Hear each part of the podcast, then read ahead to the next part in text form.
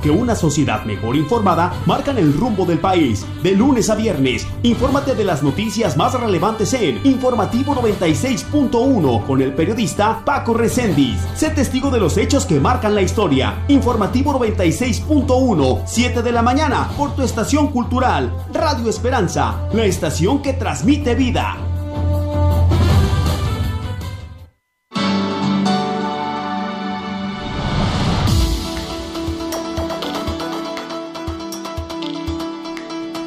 Bienvenido informativo 96.1, ¿cómo está? Qué gusto saludarle en esta mañana. Gracias por estar con nosotros. Son las 7 de la mañana con 14 minutos y nosotros listos para dar darle a conocer las noticias más importantes.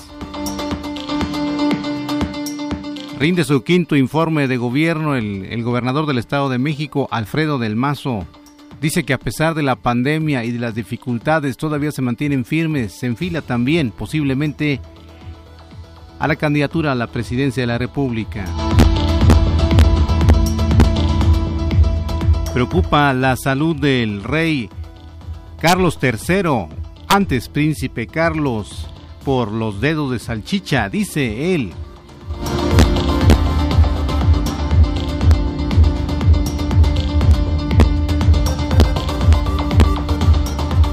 Tendremos, por supuesto, el clima, más notas interesantes, lo mejor de la programación de Radio Esperanza. La Dirección de Ecología también hace una aportación muy interesante. La doctora Diana Cortés Briceño, por supuesto, con su aportación y más noticias en Informativo 96.1.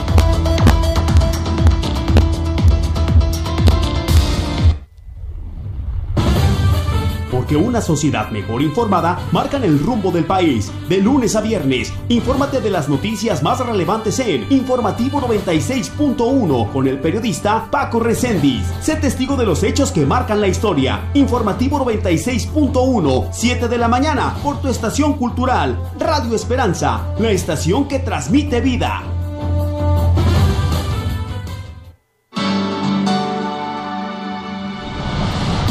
Cada mañana saludo con mucho gusto a mi compañera amiga Patti Ruiz, que ya se encuentra con nosotros. Mi querida Patti Ruiz, ¿qué tal? ¿Cómo estás? Vamos con el clima.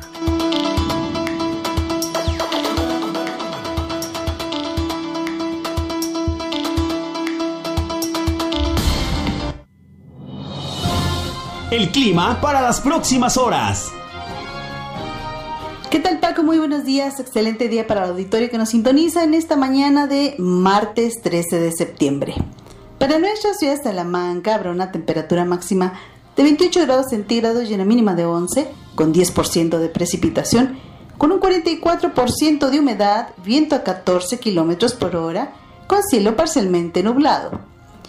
Si usted nos escucha en Irapuato, tendrá una temperatura máxima de 28 grados centígrados y una mínima de 12, con precipitación de 10%, con una humedad del 42%, viento a 16 kilómetros por hora, con cielo parcialmente nublado. Para nuestros amigos de Valle de Santiago se espera una temperatura máxima de 28 grados centígrados y una mínima de 11, con 10% de precipitación, con un 48% de humedad, viento 11 kilómetros por hora, con cielo parcialmente nublado. Si usted lo sintoniza desde Celaya, se pronostica una temperatura máxima de 28 grados centígrados y una mínima de 11, con precipitación de 10%, con una humedad del 48%, viento a 14 kilómetros por hora, con cielo parcialmente nublado.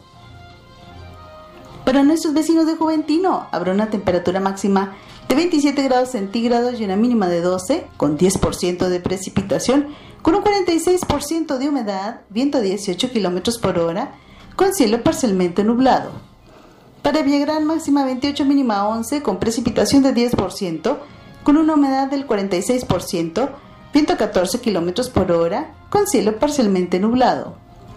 La ciudad de Cortázar se espera una temperatura máxima de 28 grados centígrados y una mínima de 11, con 10% de precipitación, con un 46% de humedad, viento a 14 kilómetros por hora, con cielo parcialmente nublado. Recuerde cuidar y proteger a los niños y adultos mayores, hidrátelos y no los exponga a los cambios bruscos de temperatura.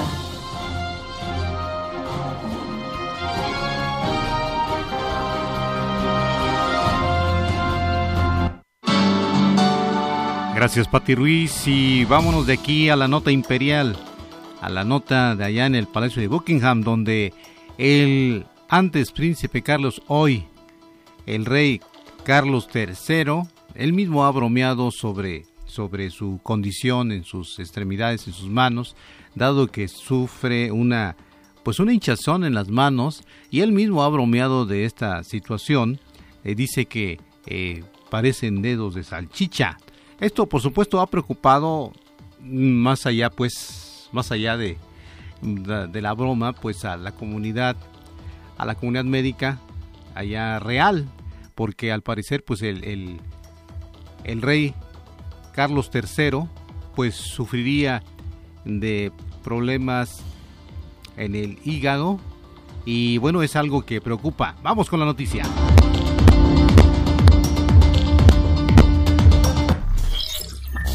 El rey Carlos III ha mantenido un ritmo frenético de actividades en los últimos días por el duelo y la muerte de la reina Isabel II y por su nuevo reinado. Sin embargo, las fotos que han circulado han desatado alarma. La razón, la hinchazón evidente en sus manos. No se trata de una novedad. A lo largo de los años, Carlos ha sufrido hinchazón no solo en las palmas y dedos de las manos, sino también en los pies. Él mismo ha bromeado al respecto hablando de sus dedos de salchicha. Esas bromas datan desde que nació el príncipe Guillermo.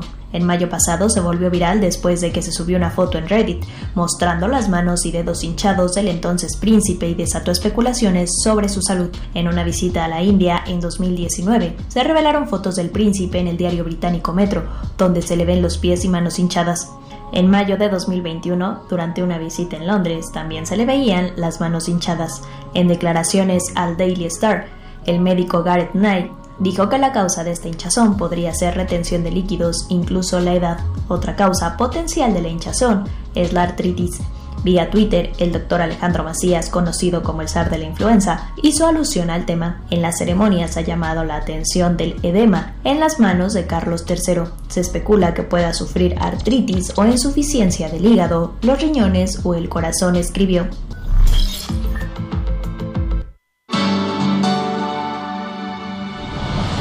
Ponga tiempo su reloj, son las 7 de la mañana con 20 minutos y va a llevar a su hijo a la escuela. Bueno, respete los señalamientos viales, maneje la defensiva. Radio Esperanza lo espera.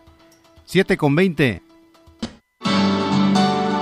Bueno, que ya lo sabes, ahí está la información con Maybelline Espina, eh, la nutrióloga muy especializada, muy profesional, busca resultados palpables y sobre todo muy confiables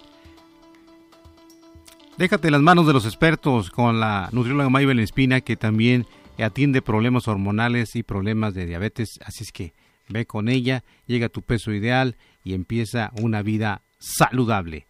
Más noticias en Informativo 96.1. Quiero agradecer mucho la colaboración siempre muy atinada de la doctora Diana Cortés Briceño.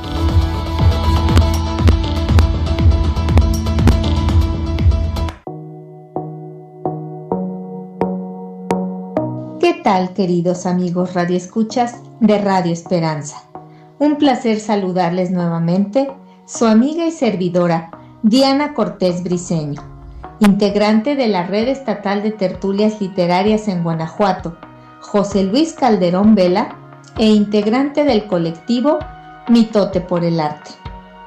Pues es para mí hoy una ocasión muy especial el compartirles un par de poemas dedicados a este nuestro México que está por celebrar su aniversario de la independencia mexicana. Espero que sean de su agrado.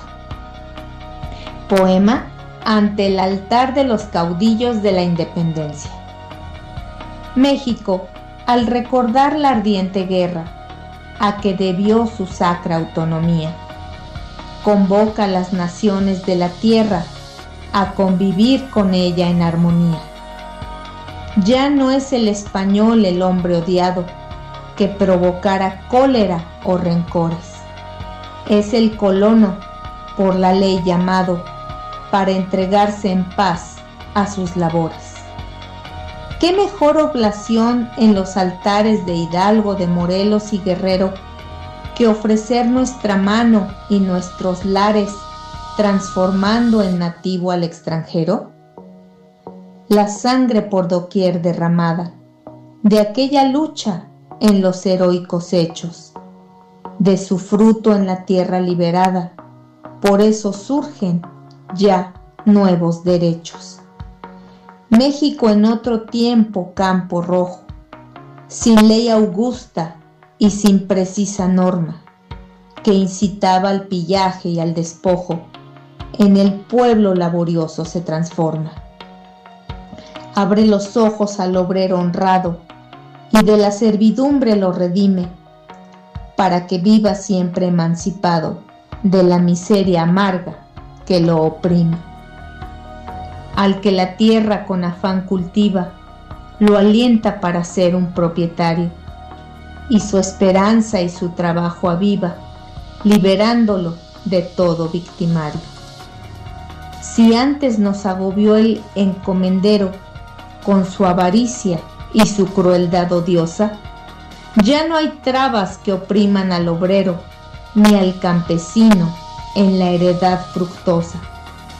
Escuelas, bibliotecas y talleres impulsan ya al estudio la tarea, a ignaras mas no inútiles mujeres y al indio analfabeto de la aldea. Tales son los presentes redentores, traídos de la patria a los altares. Son los frutos más sanos, los mejores de las grandes contiendas seculares. Que venga hacia este suelo el que confíe en la rica cosecha del mañana, que ya una nueva aurora nos sonríe en el fértil tierra mexicana. Este poema es de Manuel Brioso. Y este otro, poema sobre los protagonistas de la independencia de México sonaron las campanas de dolores, voz de alarma que el cielo estremecía. Y en medio de la noche surgió el día de augusta libertad con los fulgores. Temblaron de pavor los opresores, e hidalgo audaz al porvenir veía. Y la patria, la patria que gemía, vio sus espinas convertidas en flores. Benditos los recuerdos venerados de aquellos que cifraron sus desvelos en morir por sellar su independencia, aquellos que vencidos, no humillados, encontraron el paso hacia los cielos, teniendo por camino su conciencia.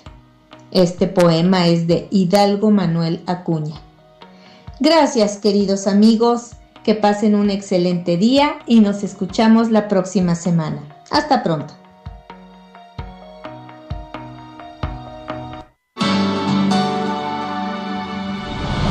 Gracias, doctora Diana Cortés Briseño, siempre muy importante y oportuna la colaboración de la doctora Diana Cortés Briseño.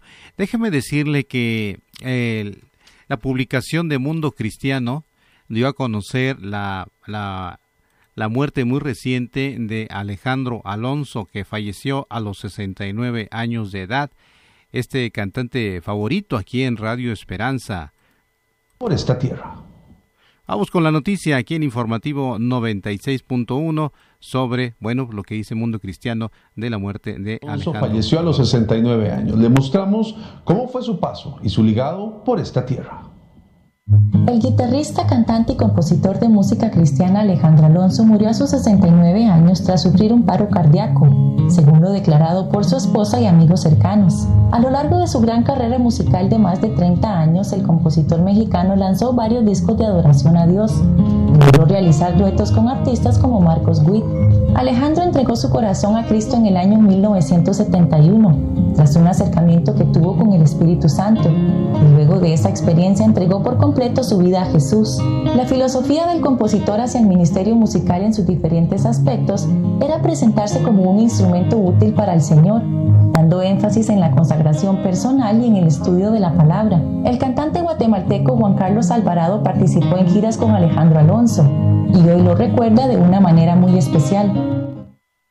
Bueno, pues así, este fue la noticia de, de la muerte pues muy reciente de Alejandro Alonso. Y bueno, y si usted eh, dice, bueno, pero ¿quién es Alejandro Alonso? ¿Qué tipo de canciones eh, nos ha compartido dentro de este escenario, escenario pues multifacético, bueno, vamos a compartirle eh, una, una, una, una melodía, esto es pacientemente, solo un pedacito para que usted lo recuerde.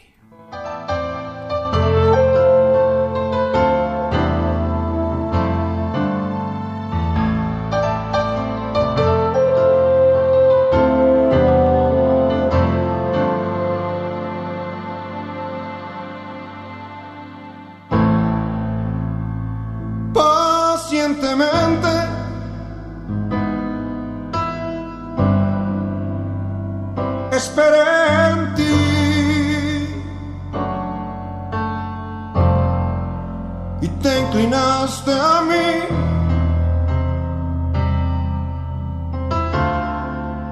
Atento a mí, clamor. Bueno, pues Alejandro Alonso se nos adelantó a los 69 años y bueno, esta gran herencia, este legado musical que deja a todo a todo el mundo porque viajó muchísimo, especialmente en aquellas zonas de guerrilla, Alejandro Alonso. Más noticias con Patti Ruiz en Informativo 96.1.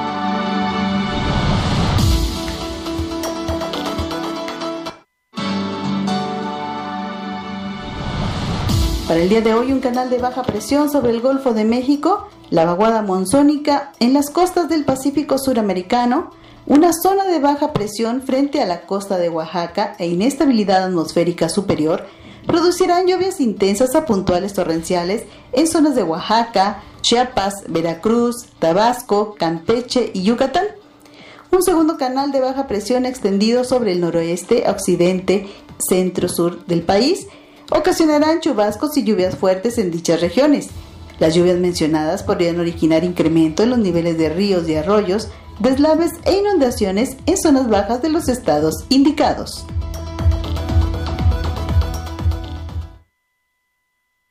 Y nosotros volvimos con más noticias en informativo 96.1. Alfredo del Mazo, gobernador del Estado de México, rindió su quinto informe de administración.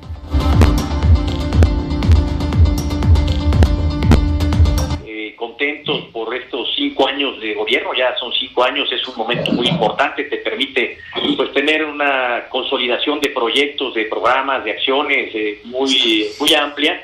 No ha sido sencillo, hemos tenido retos importantes desde sismo del 17 que así arrancó la administración, eh, eh, un nuevo equilibrio en las fuerzas políticas a nivel nacional en el 18, eh, la pandemia que afectó, por supuesto, a nivel mundial, el Estado de México no se ha detenido. Es decir, nuestro gobierno ha seguido trabajando, hemos eh, seguido con la prioridad de apoyar las causas sociales, que ha sido nuestro eh, principal trabajo, apoyar a las familias más vulnerables. Uno de los ejemplos, por ejemplo, es el programa Salario Rosa, que nos ha permitido llegar a más de 600 mil beneficiarias y que hoy en día sigue reconociendo apoyando e impulsando a las amas de casa.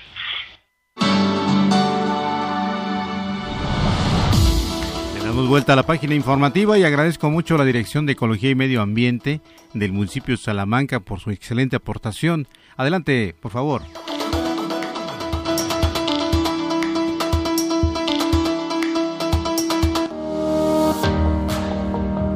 Mosquitos. ¿Por qué son importantes para el equilibrio ecológico? Durante la época de primavera-verano es común salir con más regularidad a tomar el sol o a vacacionar con los amigos, y así como nosotros los humanos disfrutamos de momentos de paseo, los mosquitos también lo hacen. Los moscos forman parte de un grupo de organismos conocidos como dípteros, los cuales se caracterizan por tener un par de alas que sirven para el vuelo y un par de alas posteriores que sirven para mantener estabilidad y dirección durante el vuelo. Esto significa que poseen solo dos alas membranosas. Durante la temporada de altas temperaturas y días lluviosos, los mosquitos son más activos, debido a que el ambiente es propicio para su reproducción. Algunas especies de mosquitos suelen depositar sus huevos en cualquier cuerpo de agua, por ello los encontramos en mayor abundancia en zonas costeras o tropicales. Su desarrollo está dividido en cuatro fases, huevo, larva, pupa y adulto. Los adultos pueden vivir de 2 a 4 semanas dependiendo de la especie. De hecho, las hembras, en época reproductiva, no solo se alimentan de azúcares, sino también de sangre, debido a que por medio de ella obtienen glucosa, aminoácidos y vitaminas que les ayudan a madurar sus huevos. vectores de enfermedades. A nivel mundial se han identificado hasta 3.500 especies de mosquito, sin embargo, en México se han registrado 250 especies. Algunas resultan de importancia en salud pública porque suelen ser portadoras de enfermedades como el dengue, zika, malaria y el paludismo. Sin embargo, los moscos no son precisamente los culpables de que su reproducción desmesurada esté afectando la salud de miles de pobladores en el mundo. Más bien, la urbanización y la alteración de sus ecosistemas ha hecho que nuestra convivencia con ellos resulta peligrosa. Si bien los mosquitos, moscas y otros dípteros pueden llegar a parecer muy dañinos y en algunas ocasiones hasta molestos, su existencia resulta importante para un buen equilibrio ecológico. Los moscos suelen estar involucrados en el proceso de polinización, ya que se alimentan del néctar de las plantas, por ello resultan agentes claves en la producción de alimentos. De la misma manera, su presencia en la naturaleza permite fijar nutrientes en el suelo y las plantas crezcan. Son fuente alimenticia de animales como aves, murciélagos, peces y sapos, ayudan al control biológico de algunos organismos e incluso pueden ser considerados bioingenieros del suelo, lo que significa que reciclan materia orgánica y nutrientes de la tierra. Es bueno tener medidas de contención, porque transmiten parásitos y enfermedades, pero los dípteros son importantes porque cumplen muchas funciones en el ecosistema. La respuesta a su control está en ser conscientes de que existen y crear estrategias para controlar sus densas poblaciones.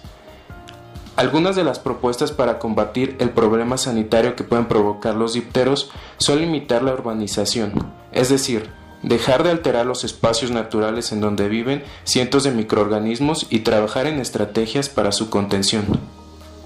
En el caso específico de los mosquitos, se puede evitar su propagación en la zona urbana reduciendo el número de depósitos de agua, como cubetas, charcos y recipientes.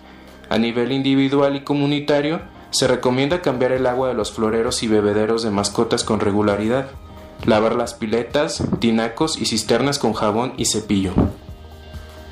Esta fue una cápsula ambiental por parte de la Dirección de Medio Ambiente. Se despide su servidor, Daniel Hernández.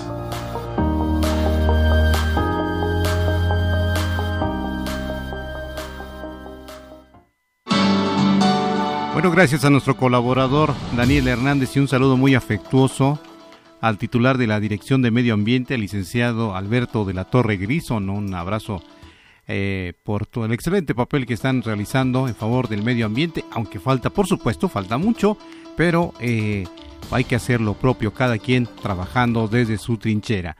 Le quiero recomendar le quiero recomendar la conferencia a las 8 de la mañana en Levántate y Resplandece. Hoy Ana Olondo eh, nos comparte el tema Dios te quiere libre. Pues esta semana, toda esta semana hemos estado compartiendo eh, conferencias en relación a la libertad. Movimientos de tus enemigos. Él sale al río y dile, Jehová ha dicho así, deja ir a mi pueblo para que me sirva. Y leemos ahí que el Señor le dice además, mira bien, dile que como no lo haga, voy a enviar todo tipo de moscas, y esta fue una palabra rema que Dios me dio para el día de hoy, para todos nosotros, porque le dijo, voy a enviar sobre él, sobre su casa, sobre sus ganados, sobre todo lo suyo, todo tipo, toda clase de moscas, pero voy a tener apartado Gosén. Quiero seguirle recomendando la amplia y extensa programación de Radio Esperanza, la estación que transmite vida el día de ayer, fíjese usted, si usted está casado y si y si tiene problemas con su matrimonio, con su pareja en relación a los acuerdos que se convierten en desacuerdos y en conflictos, y si no los tiene, qué bueno, pero prevéngase, porque estamos compartiendo un programa muy interesante, muy interesante cada 15 días con Lulú Martínez, le mando un, un saludo muy cordial y a mi distinguidísimo amigo eh, Roy, Roy Espinosa, eh, por este programa excelente, excelente sobre la voz del amor. El día de ayer, Lulú Martínez abordó este tema tan interesante. Los desacuerdos, todos los desacuerdos, fue, eh, bueno, este se llamó los desacuerdos, pero realmente el título es cómo solucionar los desacuerdos en la pareja.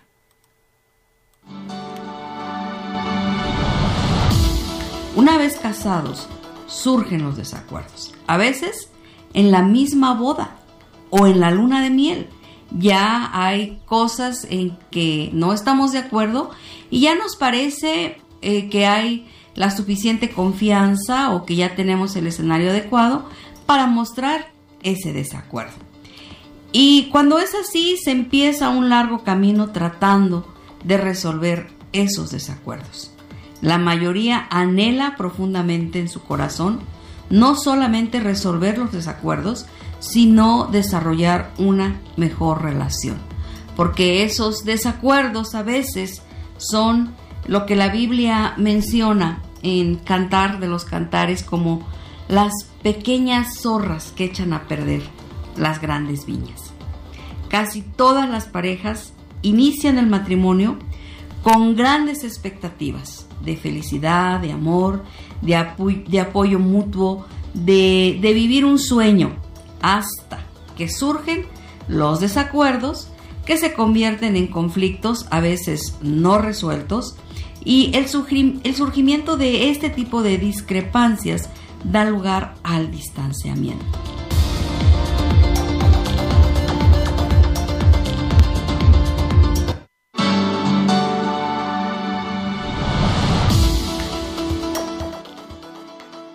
Gracias Lulú Martínez por este gran programa de La Voz del Amor todos los lunes cada 15 días, no se lo pierda. De hecho estamos haciendo algunos coleccionables para que usted se lo lleve eh, ya cuando tengamos, de hecho ya los tenemos, pero queremos eh, actualizarlos de los contenidos muy interesantes del programa La Voz del Amor y que siempre nos van a ayudar, no solamente en nuestro matrimonio, sino para también nuestros hijos y es algo muy importante, una aportación muy importante a la luz de la palabra. Bueno, son las 7 de la mañana con 48 minutos. Hasta aquí está usted muy bien informado, muy bien enterado. Muchas gracias. Le mando un cordial saludo. Le deseo que tenga un excelente martes, martes 13 de septiembre. Los muchachos técnicos que estuvieron hoy desde muy temprano, muchas gracias. A Pati Ruiz también, a el equipo de, de, de de Pati Ruiz, muchas gracias, pero sobre todo nuestro agradecimiento muy eterno es a usted por habernos prestado atención. Soy Paco Recendis, gracias, pase usted un excelente un excelente día.